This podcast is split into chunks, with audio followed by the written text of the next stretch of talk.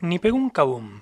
Un ladrón entró al banco gritando a todo el mundo ¡Que nadie se mueva! El dinero no es de ustedes. Su vida, en cambio, sí que les pertenece. Todos en el banco quedaron en silencio y lentamente se tiraron al suelo.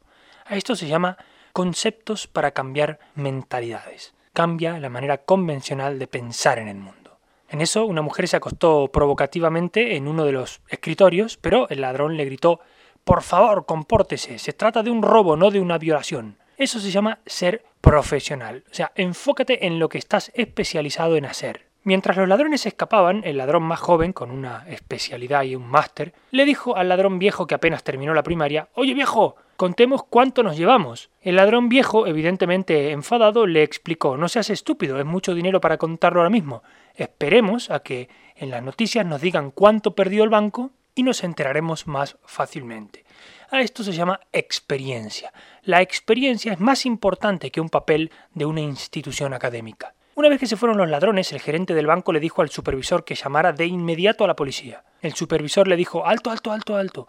Antes consideremos los 5 millones que nos faltan del desfalco del mes pasado y lo reportamos como si los ladrones también se lo hubieran llevado.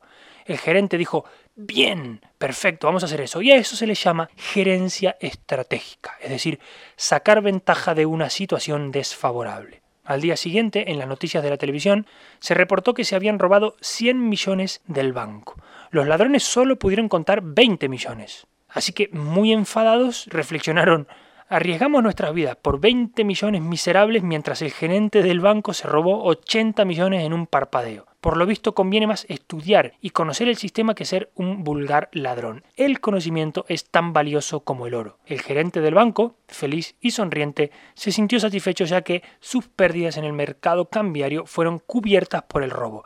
A esto se llama aprovechar las oportunidades. Moraleja, Dale un arma a un hombre y podrá robar un banco. Dale un banco a un hombre y podrá robarle a todo el mundo.